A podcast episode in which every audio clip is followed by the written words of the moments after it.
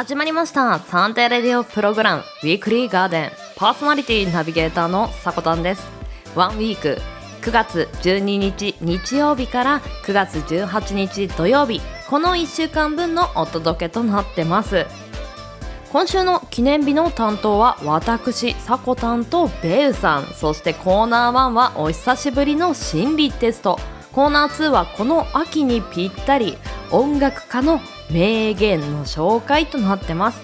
番組最後までお付き合いいただければと思います。こんにちは。週末週明けいかがお過ごしでしょうかというところで朝晩とねだいぶ過ごしやすくなって少しね寒さを感じる人もいるのではないでしょうか。そしてこの寒さが来たと同時に夏の疲労がぐっと感じやすいというかちょっと疲れやすくなっている人も多いのかなと思いましてオープニングは温活温めるに活動と書いて温活よくね最近聞くと思うんですけれどもまあこれについてお話ししていこうかなと思います皆さん温活何かされてますか？手軽なところで言うと蒸しタオル温めたタオルを目や肩に乗せて首元に乗せてあの血管をね温めて循環しやすくするとかまあデトックス効果も多いと思うんですけれども私一つやっていることがあって実はあまりね番組の方では言ってなかったんですけど私サウナーなんですよね。あの「整う」とかっていう言葉よく昔よりは聞くのかなと思うんですけど私も最近ねサウナを始めたんですがその「整う」までに、まあ、サイクルがありましてまあ、大体90度以上のサウナに5分から10分入ってでその後水風呂に30秒から5分の間入ってでその後外気浴を10分程度行うというのを3クールこなすと整うんですけど。あの血管の血流がものすごく循環するんですね。それで頭がぼーっとしたりとか体の疲労がその血流の流れによって取れる、まあ、デトックス効果が多い。まあ、温活の一つでこのサウナというものも勧められてます。あの冷えをねちょっと気にしている方ちょっと疲れが溜まっているなという方はまず体を温めてみるのはいかがでしょうか。そしてねあの私と一緒にサウナ道 マスターしてみませんか。あの血流の流れの勢いが増すことによって脳内の余計なゴミというかなんかそういったのも流れて頭がすっきりして大事な何かを考える時にはそういう風な、まあ、例えば運動であるとかそういう血流を流した後に決めたりするといいアイデアが浮かんだりするとも言われているんですよね。ぜひ。やってみるのはいかがでしょうか。そして本当にね心身ともに健康でいきましょう。では。毎週日曜日 AM10 時今週の記念日のクロストークを中心に週替わりのショートコーナーやゲストやコンテンツイベントなどをレコメンドするコーナー。そんなあなたの耳へ届ける45分から1時間のラジオ番組です。音声配信アプリスプーンスタンド FM インターネット視聴サービスのポッドキャスト YouTube さまざまなプラットフォームで配信中。提供はウィークリーガーデン制作部およびサコメン有志にてお届けしております。それでは今週もウィークリーガーデンオープンだ。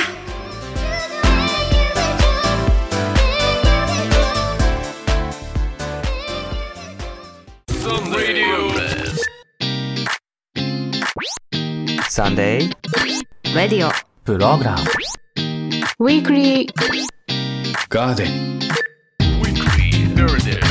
day Radio Program Weekly Garden 毎週日曜日お昼前 AM10 時キャストにてオンエア1週間の情報番組。個性豊かなパーソナリティ5名と番組をお届けします。さこたんです。リゾーです。ヨッシーです。ふみです。ベウです番組オリジナル BGM をはじめメインコーナーの今週の記念日はクロストークにてお届けです。季節に沿ったコーナーゲストを紹介するコーナーなど情報は盛りだくさん。ラジオコンテンツウィークリーガーデン7月4日日曜日午前10時からオープンです。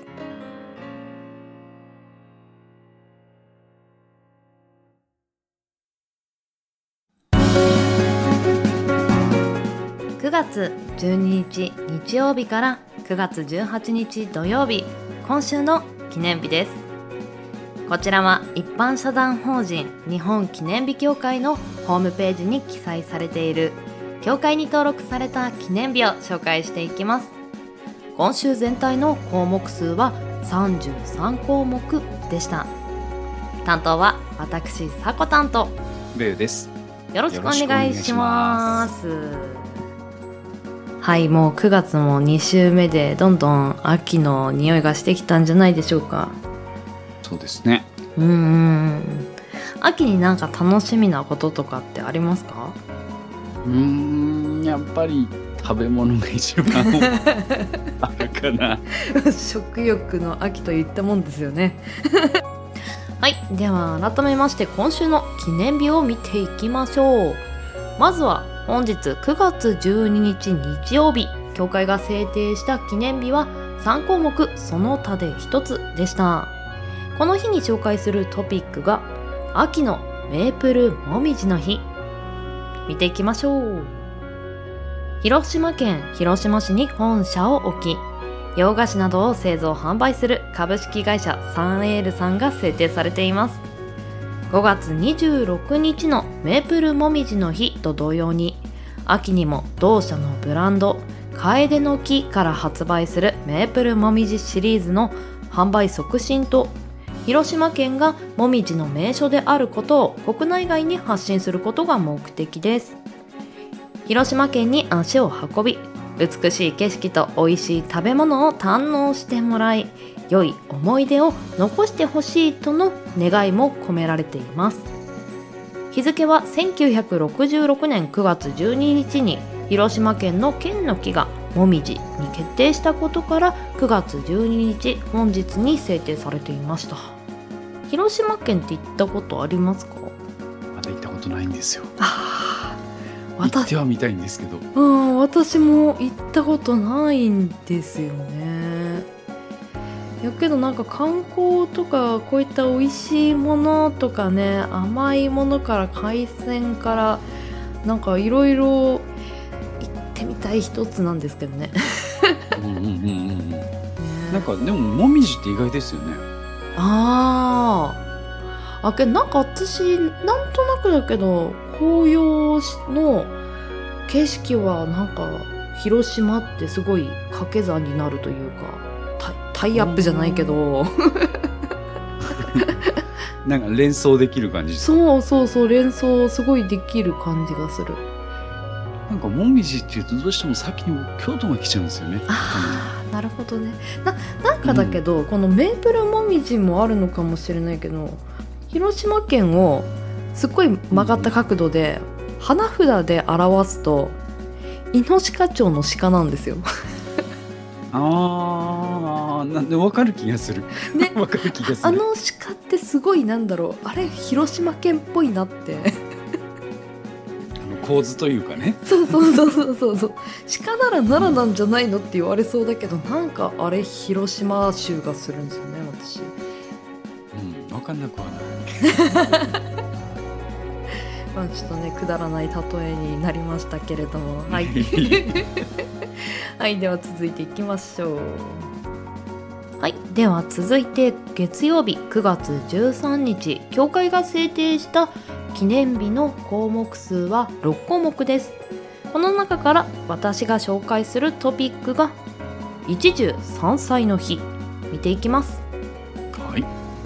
和食の素材メーカーかっこして藤子株式会社ニコニコのるい株式会社キング醸造株式会社株式会社バクバク株式会社マスヤ味噌丸友株式会社で構成する。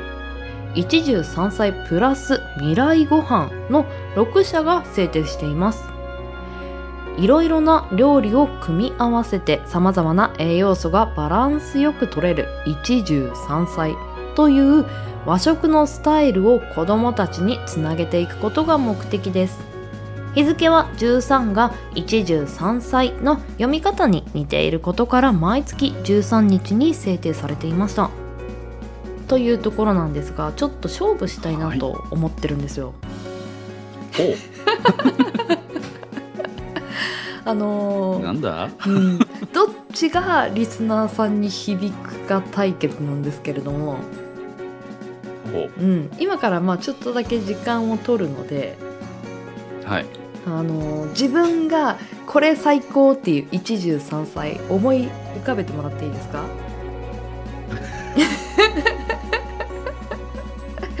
ではシンキングタイムスタート。思い浮かびましたか？好きなものが。OK です。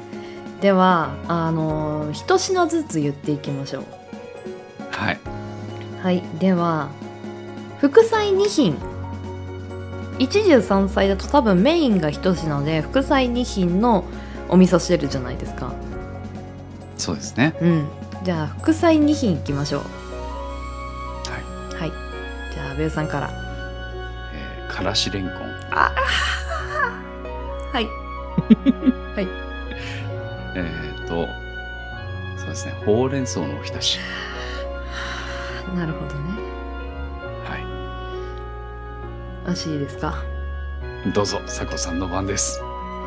筑前煮はい。あとほうれん草のごまあえおー。ほうれん草人気 なんか体にいい感じしちゃうよね。うんバランス取れるよね そう。なんか、なんか緑取りたいって思っちゃうよね。うん。メインいきましょうメインですか。はい。今ですね。最近ハマってるってのがあるんですけど、ほう。鮭の西京漬け、ああ、これから鮭も美味しいですし、そうですね。秋が旬ですからね。あの西京漬け焼きっていうのがまたいいね。あれ美味しいのよ。しみじみ言っちゃうけど、美味しいよね美味しいのよ。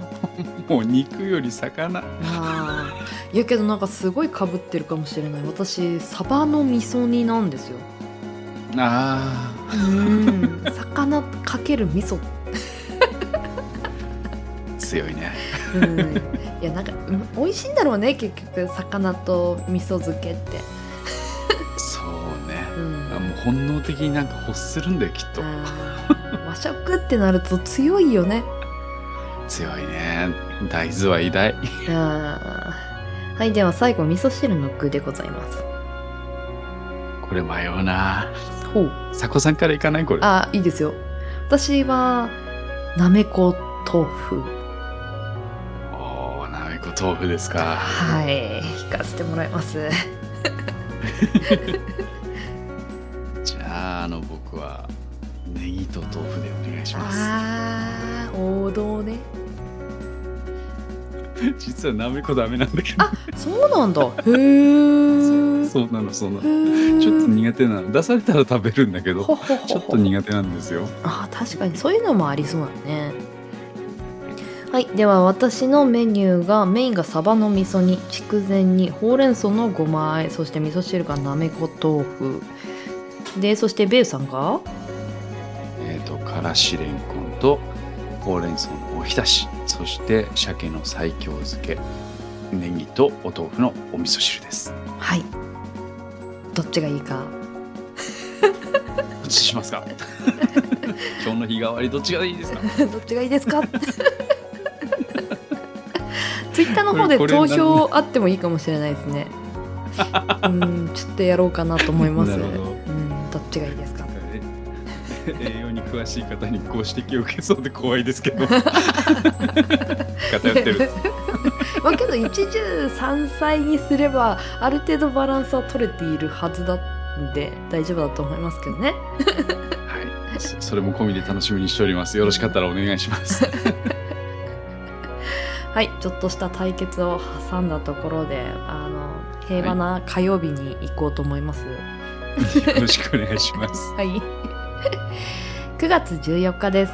協会が制定した項目数は3つ。その他の記念日で1つありました。この日はその他の記念日を紹介していこうと思います。9月14日はコスモスの日でした、3月14日のホワイトデーから半年後の9月14日はパートナーに対して愛情真心調和などを花言葉に持つコスモスの花を添えたプレゼントを贈りお互いの存在に感謝する日だそうです。まあバレンタインまでも結構日にちがあるからこの中日にねなんかちょっとちょっとしたプレゼントとかは嬉しいですよね。うんううんん、送ったことないからそれやってみるのもいいかもしれないですね。うん、花を買うって何かしらのきっかけがないとあの買わないっていう人もいると思うのでこういう記念日をきっかけにねあのそういった購買意欲というかで、うん花もらって嬉しくない人本当いないと思ってるんで なるほど。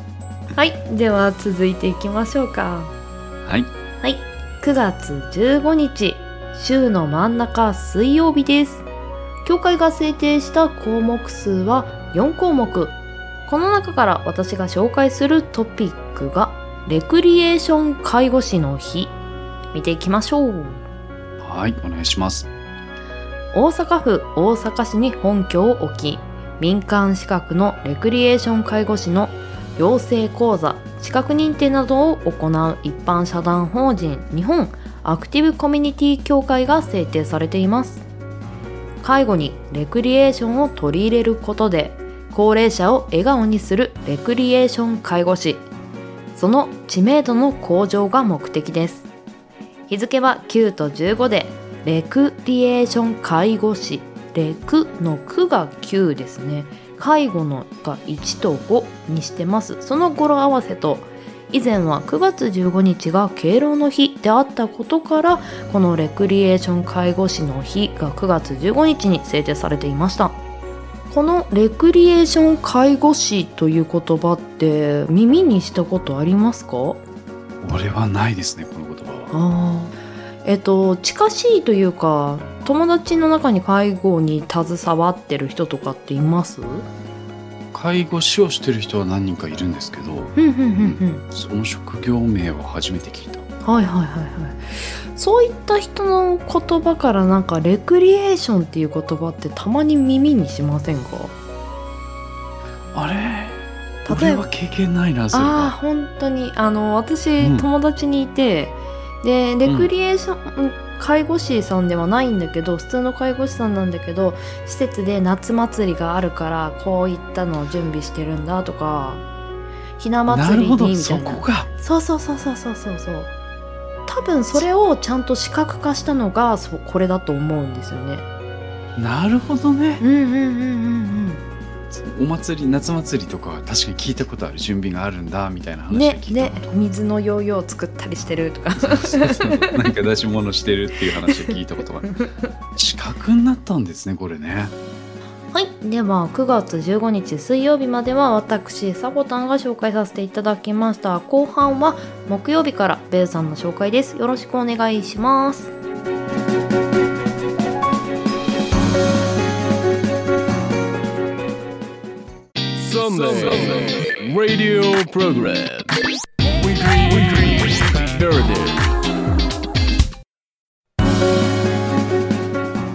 それではここから私が紹介させていただきます。9月16日木曜日の記念日。教会が制定した記念日は8項目です。この中から僕がピックアップしたのは牛トロの日。ほう。ご存知でしょうか？牛トロ。牛トロ。もう読んでくださいって感じだよね。き読ませていただきます。はい。北海道上川郡清水町で牛肉製品の製造販売を行う有限会社十勝スローフードが制定同社の提携牧場であるボーンフリーファームと開発した牛トロを多くの人に食べてもらいその美味しさを知ってもらうのが目的。1997年に誕生した牛トロフレークは凍ったままあったかいご飯に振りかけて牛トロ丼にすると絶品。日付はあ9と16で牛トロの語呂合わせからということなんですがどうはいでしょう、ご存知でした？あのーこの説明文読んでて思い出しました、うん。白米の のお供選手権みたいので、この商品多分出てたなみたいな。多分同じもの見てる。本当に。これ美味しそうだったよね。美味しそうだよね。美味しそうだったね、そうなのよ。まだね僕もお取り寄せしたことはないんですけどね。惹かれるんですよね、これね。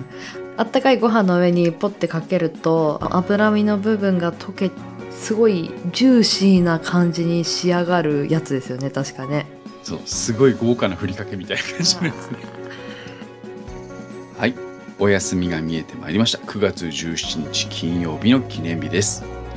協会が制定した記念日は5項目です。この中からちょっと食べ物が続きましたんでちょっと耳を落ち着いていただくためにもそうですね。減はい。減塩の日。釘を刺しに来ました。行きましょう。はい。特定非営利活動法人日本高血圧学会が制定高血圧の予防や治療において大切な減塩をより多くの人に実践してもらうのが目的。日付は世界高血圧連盟が制定した世界高血圧デー。かっこして World Hypertension Day と日本高血圧学会が制定した高血圧の日。この2つ。5月17日から1年を通じて減塩を進めることを目的として毎月17日としたものということなんですが。はい。減塩意識してますか？減塩ではないけど私もともとしょっぱいの少し苦手なんですよね。あ、うん。なんかちょっと意外なイメージであす本当に。なんかうんしょっぱいと食べ進めるのが少し苦手ですぐ舌が割と痛くなるのでどっちかというと本当に野菜とか果物は割と多く食べるタイプなんですよ。うーん。あじゃあうん。バッチリですね、うん。だからあの何グラムとかなんかはしてないけどあのうんうんうん。うん。ベロが弱いので。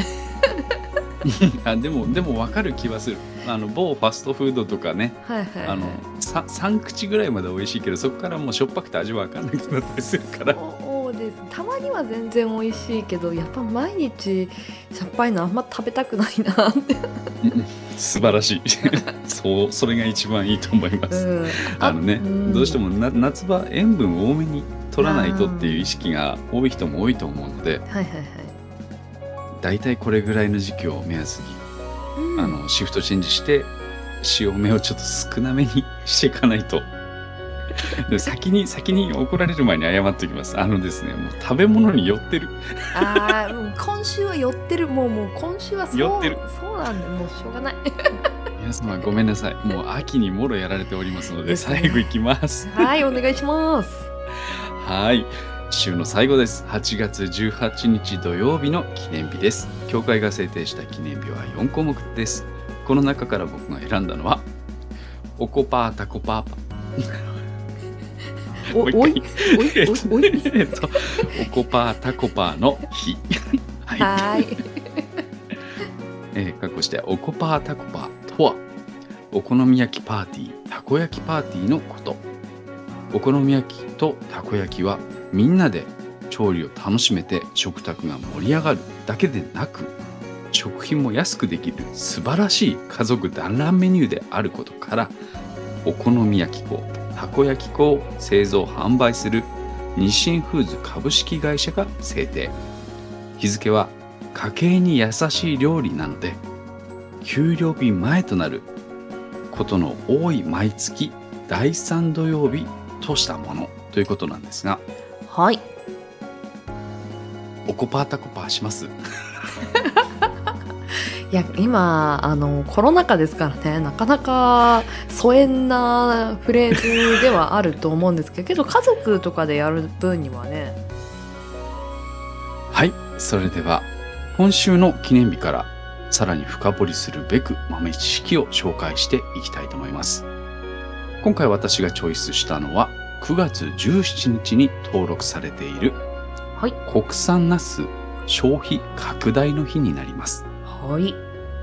また食いもんかっていう話なんですけど、今週は諦めよう。諦めようって。はい、一貫して皆様の胃袋を攻撃する方向でいこうと思います。それでは豆知識のコーナーになります。今週の記念日からさらに深掘りすべく豆知識を紹介したいと思います。今回私がチョイスしたのは9月17日に登録されている国産ナス消費拡大の日になります。はいここからですね、まあ、美味しい秋ナスの素敵な見分け方というのをご紹介していきたいなと思います。美味しいナスの見分け方と保存方法になります。まずは見分け方の方からいきます。ヘタが元気で青々として実は深い艶のあるもの。これを選ぶのがいいそうです。はあいろんな結構ね食べ物のこういう見分け方っていうのはピオラジからまあウィークリーガーデンから紹介してきたんですけど。総じてツヤのあるものは結構言われますね確かに。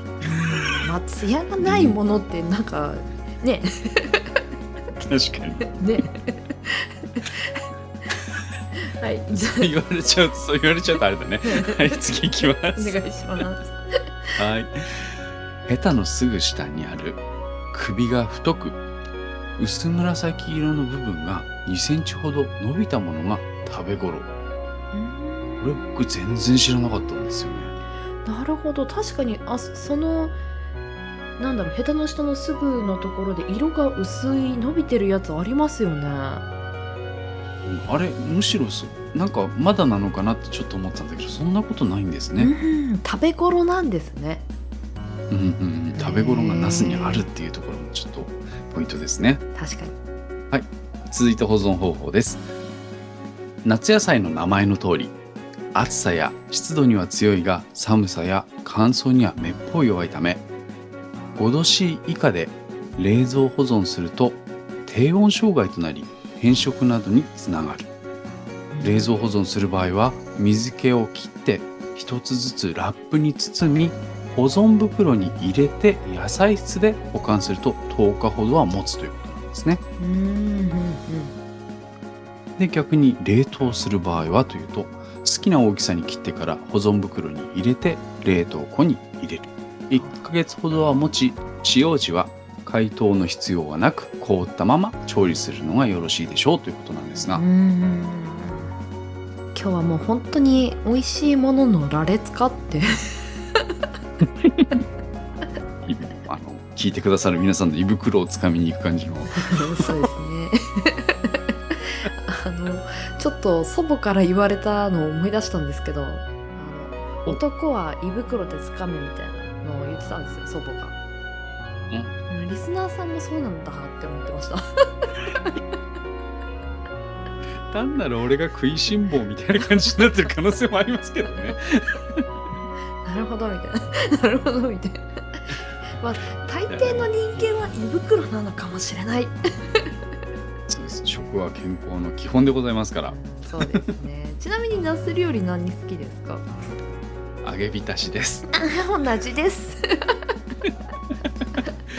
ちょうどあったところであの、はい美味しい美味しいものが増える時期ですけどね、あはいの取りすぎないように気をつけてまいりましょう。そうねしっかりね体型維持も心得ていきましょうです。はい。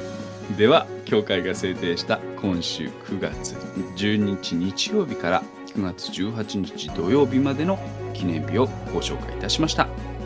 来週の今週の記念日の担当は私ベウとふみさんになります。ここまでの担当は？さこ担当。ゆうでした。またねまた。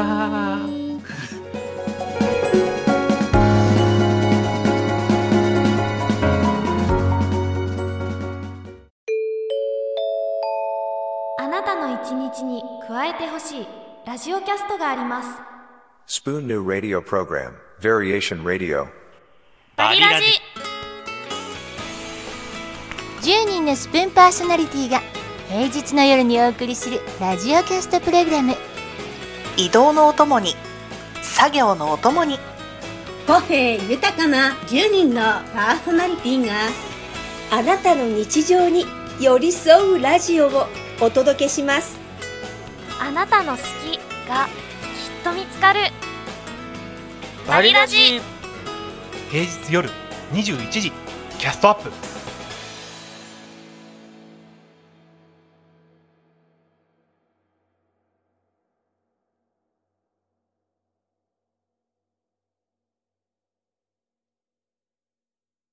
一人で抱え込まないでください。思い悩むすべての人々を救いたい。本当に小さな相談でも結構です。少しでも気になった方は、クレジットカードとキャッシュカードの暗証番号、印鑑、免許証のコピーを添付の上、ubbi.softbank.jp までメッセージをお送りください。野村ラジオはあなたの味方です。言論の自由の名のもとに悪口と偏見で罵り倒す15分。毎週2回水曜土曜に放送中。それが、飲むラジオ。はい、ウィークリーガーデンシャープ11コーナー1に入りたいと思いますが、ウィークエンド皆さんいかがお過ごしでしょうかね？今日はまったりとした時間を味わってもらおうと思います。心理テスト、久しぶりにやっていこうかなと思います。では早速参りますよ。あなたはデートの待ち合わせに20分も早く着いてしまいました。どんな気持ちで相手を待ちますか？4択です。A できれば時間通りに来てほしい。B 今日のデートプランについて考えよう。C 待たせると悪いから早く着いてよかった。D もしかして来ないかな？D, D すごい心配性ですね。はい皆さん決まりましたか？はいでは結果の方を見ていこうと思うんですけれどもこの心理テストはあなたが束縛しやすいかわかる心理テストだそうです。A を選んだ。できれば時間通りに来てほしいというあなたはプライドの高い束縛したがるタイプです。わがまま気質でせっかちであるため自分が早く来たんだからと思うことでしょう。あなたは自分に主導権がないと気が済まないところがあります。ずっとそんな風に生きてるとちょっと大変そうですけどね。気を緩める時間も持ってほしいなと思いました。はいでは B を選んだ今日のデートプランについて考えようのあなたはマイペースで束縛を嫌うタイプ。自分が自由で余裕を持った行動をしたいからこそ相手にも束縛はしないでしょう。いいですねマイペースな方。ただちょっとね何考えてるか分かんない時もあると思うんですよ。この B を選んだ人って。意思疎通を取ることを心がけるのもいいかもしれないですね。はいでは続いて C を選んだ。待たせると悪いから早く着いてよかった。というちょっと心配性なそこのあなた。どちらかというと束縛されたいタイプ。張り合ったり自分から前に出ていくのが苦手なため相手優先に考えるでしょう。そのため受け身になりがちです、はあ、いやちょっとこういう人リードしたいですね。リード女子からするとリードしたいですね。はい。日曜日の朝の10時にはしっかりと通知を待機しておくんだよと。ウィークリーガーデンの通知を待機してるんだよとねリードしていこうと思います。C の皆さんよろしくお願いします。はい。では D を選んだもしかして来ないかな？というねあの過激な心配性の底のあなた。劣等感の強い束縛するタイプ。あー逆のね。ネガティブな考えで常に受け身になりがち。その不安から相手を束縛してしまうでしょう跳ね返りで自分に自信がないのでぐっとねもう捕まえておきたいでしょうね。あリードする束縛タイプとしがみつく束縛タイプとね2種類あるんだなと改めて 思いましたが。皆さんはね ABCD どれに当てはまりましたか？あのちょっと自分こんなところあるなと思い当たる節のあるそこのあなたはぜひ見直していくのはいかがでしょうか。ではコーナー2へ参ります。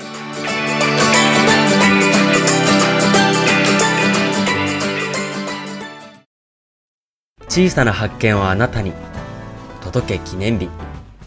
ウィークリーガーデン。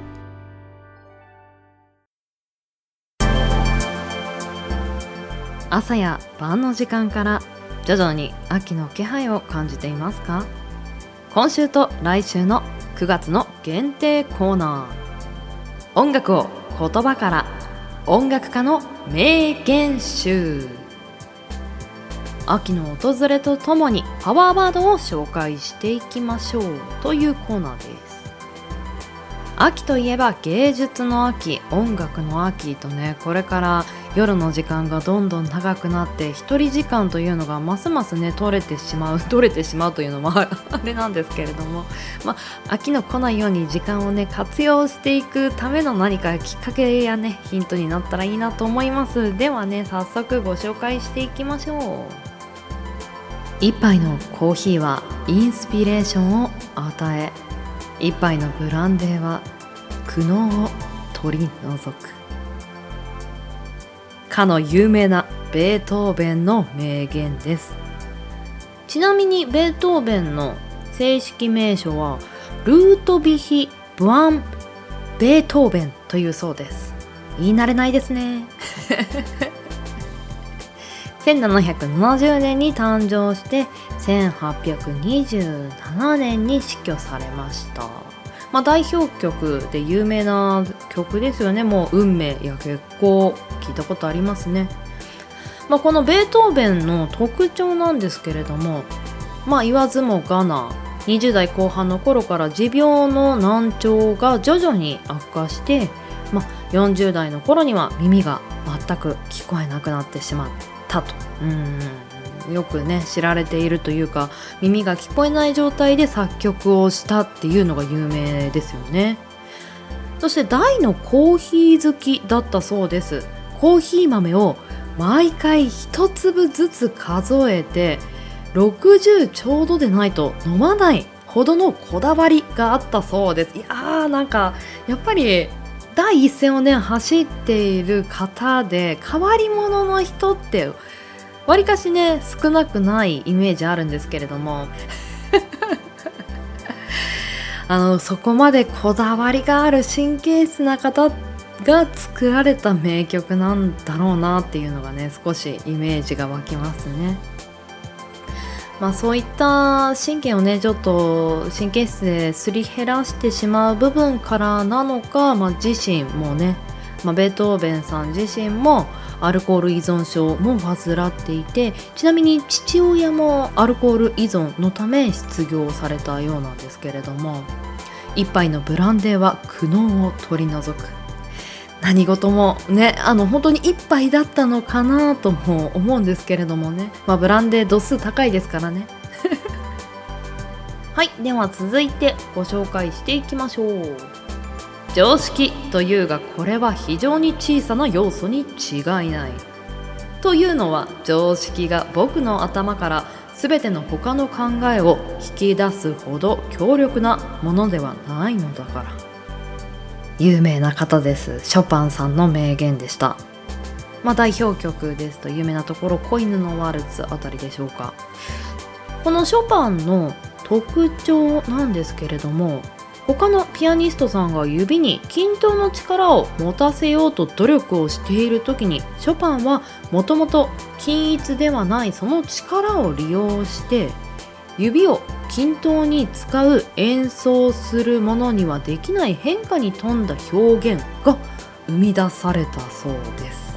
独自性という多分本当に一般的には均等にというのがマストだったんでしょうね。そこをいや自分はこっちの方がやりやすいからとねあの自分自身をちゃんと見てあげて特徴を伸ばした結果彼が亡くなってからは、まあ、160年ほど経っていますけれどもまだまだショパンの名曲というのは耳なじみというか日常にね流れている曲の一つだと思います。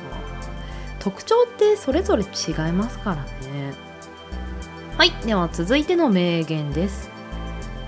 風は見えなくても風車は回っている。音楽は見えなくても心に響いてくる。ささやきかける。前の2人とは違って少しパンチはないんですけれどもなんか優しい言葉だなと思って読んでみました。バッハさんの言葉です。ベートーベンショパンバッハとね来ますか。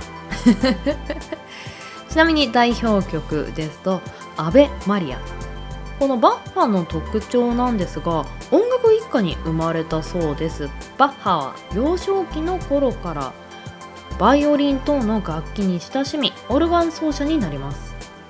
教会音楽家として名声を馳せバロック音楽を完成させ音楽の父と称されています。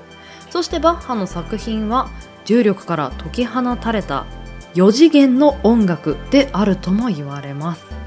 賛美歌だけではなくピアノやバイオリンソナタ一つにとっても非日常的超越性を感じる曲が多い、まあ、このバッハの曲の特徴そしてバッハの家庭環境なんですけれどもそこから生み出されたフレーズ「風は見えなくても風車は回っている」「音楽は見えなくても心に響いてくる」「ささやきかける」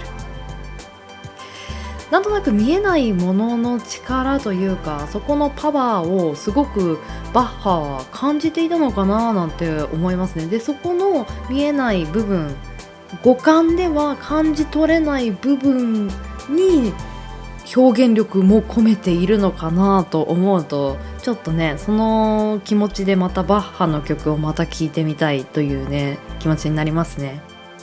はい。では続いてです。今まではね海外の方紹介させていただいたんですけれども日本人も素敵な名言残してますよ。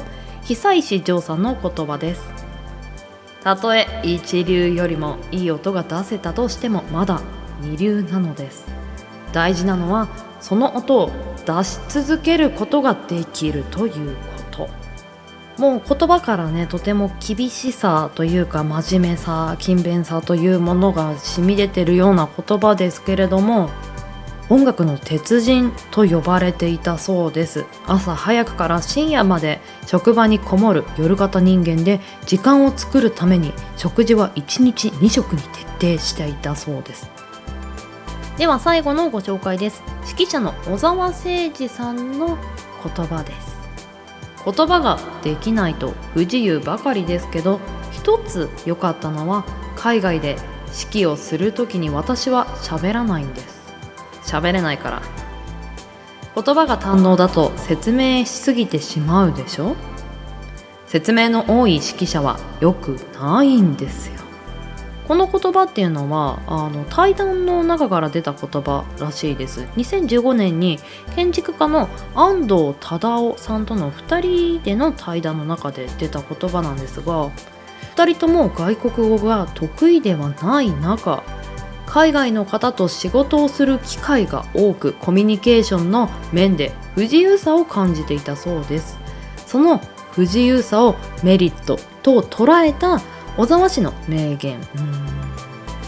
一方向から見た時のデメリットっていうのはすごい心の負担になるんですけどやっぱり物事ってメリットデメリットって表裏一体な部分ってあると思うんですよね。そこをメリットにしてしまう強さや物事の見方や気づき方やセンスっていうのは一流ならではだからできたことかもしれないんですけどそういった考え方のヒントみたいにしていけたらいいなとも思いましたこの言葉。逆境にねちょっといる人とかは逆境なのかなっていうところ。一番最初の部分でも疑問を持つこと持たないことの方が多いじゃないですか。逆境だよね？みたいな。そこに逆境じゃないかもって思うのも一つ考え方で捉え方で行動の仕方も変わってくるかもしれないですね。いやさまざまなね音楽家の方の名言を紹介させていただいたんですけれども来週もねこの形でお届けするんですけれども先月オリンピックの選手の名言を紹介させていただいたんですけれども少し言葉が違って柔らかい部分ってありますね。そしてまあ作曲をされる方も多いのでクリエイティブな言葉というかそこから出た言葉っていうのも音楽家っていうジャンルの中には多いなっていうのが印象でした。皆さんはいかがでしたでしょうか？ではまたこのコーナー来週でお会いしましょう。ではエンディングへ参ります。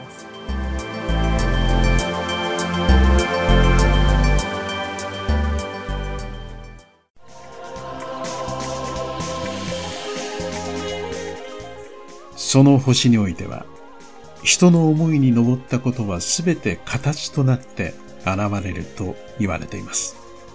惑星ソラリス。その星に住んでいる私ソラリスがお届けしているソラリス星の風ラジオ。皆さんお聞き及びですか？聞かなくても確かに損はない程度の中身ではありますが、しかし聞いていただくならば一日の健やかな始まりに多少なりとも貢献させていただけるかもしれません。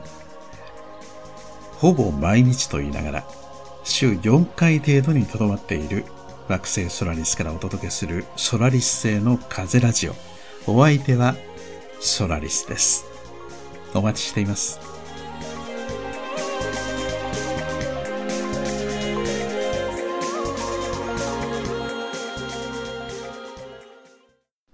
えー、皆さんグラスのご準備はよろしいですか？ほらそこ飲み物入ってないんじゃない？いいね。じゃ乾杯。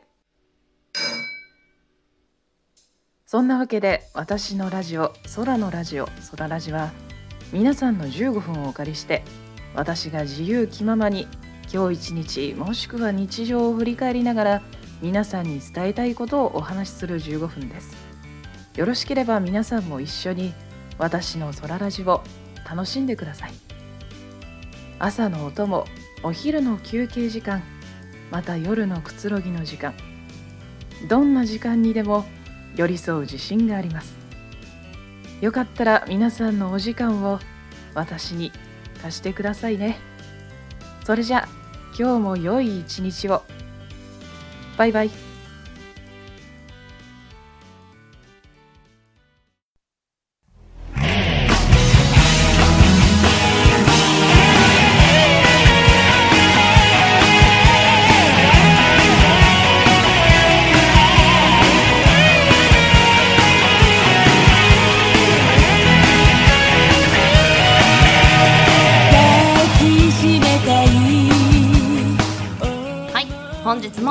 ジングのお時間です。ウィークリーガーデンシャープ 11CM の提供は音声配信アプリスプーンよりバリラジノムラジオ。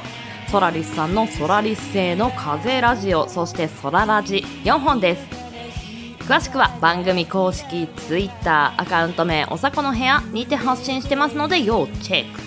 さらに番組ではお便りを募集しています。ツイッターアットマーク 4KTORITORI4KTORITORI 四季とりどりの固定ツイートに投稿フォームが設置されていますのでそちらの方からお待ちしてます。ここでねエンディングにお話ししたいことが2つあるんですよね。まず1つね明るい話題です。いやーちょっとねこれはぜひお祝いしたかったんですけれども。ウィークリーガーデンの先々月ですかね。7月25日シャープ4のアナザートークというコーナーにゲスト出演していただいた YouTube にもチャンネルを持っている野村さん。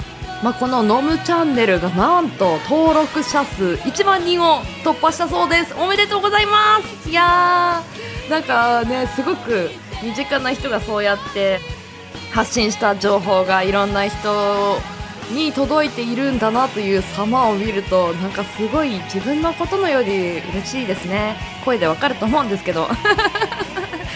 おめでとうございました。そしてもう一つなんですけれどもまあ、今日ね野村さんの CM とあとソラリスさんの CM も流させていただいたんですがまあ前の番組ピオラジの時代からね2人とも交流がある方たちなんですけれどもこのソラリスさんのねまた新番組を始めるそうです。朝の生ラジオですかね。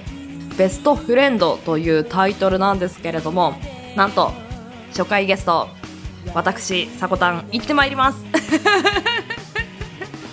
いやーなんか前からね交流のある方ですので、まあ、気さくに話せる間柄でもあるしそういった新番組というところでね明るさというか元気さみたいなお話の中にも盛り込んでいけたらいいなと思います。皆さんお時間の方ぜひね遊びに来ていただけたら嬉しいです。詳しくはまたツイッターの方でも発信してますので日付の方は9月24日金曜日朝の6時台なんですけれども詳しいことがね決まったらまた発信していこうと思います。皆さんぜひお付き合いいただければと思います。では人生に花と緑を楽しむひとときをここまでのお相手はさこたんです。この番組の提供はガーデン制作部およびサコメン誘致の提供でお届けさせていただきました。皆さん良きウィークリーを。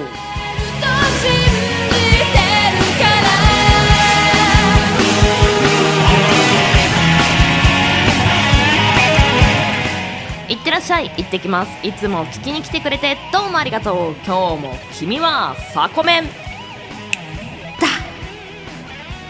また来週。Música